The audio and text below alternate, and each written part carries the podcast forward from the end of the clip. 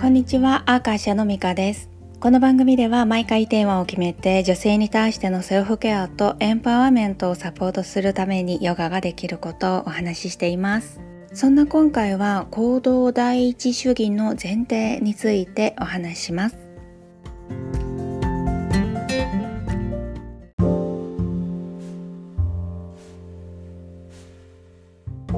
ここしばらくガチな哲学トークが続いたので久しぶりにもしかして陥りやすい傾向かなと思っていることについてお話してみますね。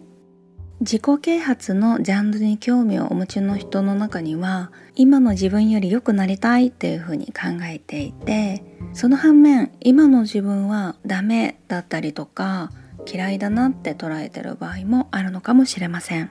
そんな自分に満足できたり好きになるためにこうなりたいこういう風になろうっていうゴールを設定するかもしれませんね。そしてそのために必要なことは何かなって考えて何かをしたり何かをやめたりする決断をするかもしれません。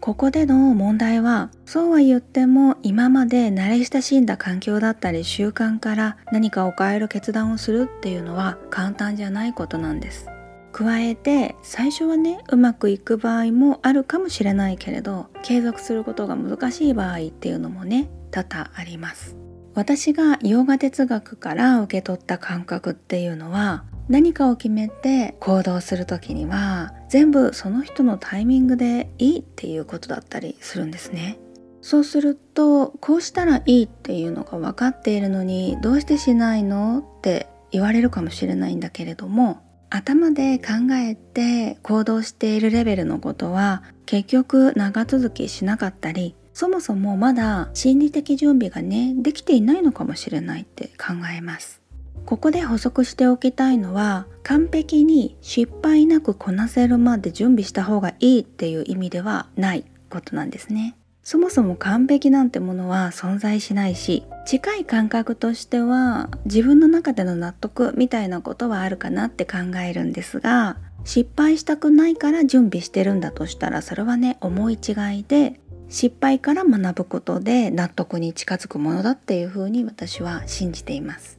話を戻してまだ決断できないとかまだ行動したくないっていう気持ちがもしかして失敗したくない気持ちに紐づいているのだとしたならこれはねまあとりあえず一歩踏み出したらいいのになって思うんだけれどそうじゃなくて自分の中でまだ納得できていない部分があるのだとしたならしっかりね追求した方がいいと思います。いつまでだっても決断できないっていう風にね人から言われたとしても焦る必要はなくってもうこういうのって自分の設定なんだなって思ったらいいっていう風にね考えます。いつまでもね行動できていない間の経験がしたいっていう設定なのかもしれないしその間の経験を通して何かまたね見えてくることがあるかもしれないじゃないですか。つまり何もかも最短で進まなくったっていいし、まあ、逆にねどんどん最短で進んでいってもいいかとは思うんだけれどもどちらにしても自分の納得が大切ですよね。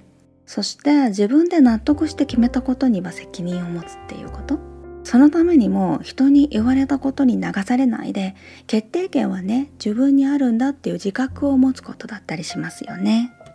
インド哲学は完全な満足も納得も私服も喜びも自分の内側にあるっていう風にね示しているんです。とはいえ本質的にそのことを感じるのは瞑想の究極的な状態でもあるわけでそういった満足や納得や至福や喜びみたいなものを外側に追い求めがちな傾向がある私たちっていうのはそういったものは内側にあるんだっていうことを認識することから始めてそこから目だったり耳みたいなね感覚器官をある程度制御する必要があってそして知覚器官であるマインドをきちんと内側に向ける訓練をするっていうことをおすすめしてます。そのことによって自分を信じる強い気持ちつまり自分軸っていうものがね確立されてくるわけでそれをサポートするためにヨガ瞑想っていうものがあるわけでストレッチとしか見なされないことが多いヨガの練習なんだけれども哲学的に見ると分かりやすい意識しやすい体を使った集中によってさらにねマインドが動き回らないようにするためのアンカーに呼吸を使うっていう実践だったりとかします。こうして散漫になったりざわつくマインドを静まった状態に切り替えることができてそうした状態で初めて自分自身の内側を意識的にも無意識的にも見る。これは知るっていうこととイコールなんですけれどもこうやって得られた内側からの知恵によって何かを決めたり行動したならば結果はどうあれ自分にとっての納得や喜びにつながるっていうふうに私は捉えています。皆さんはどうお考えになりますか？そんなわけで今日はここまで。またお会いしましょう。ミカでした。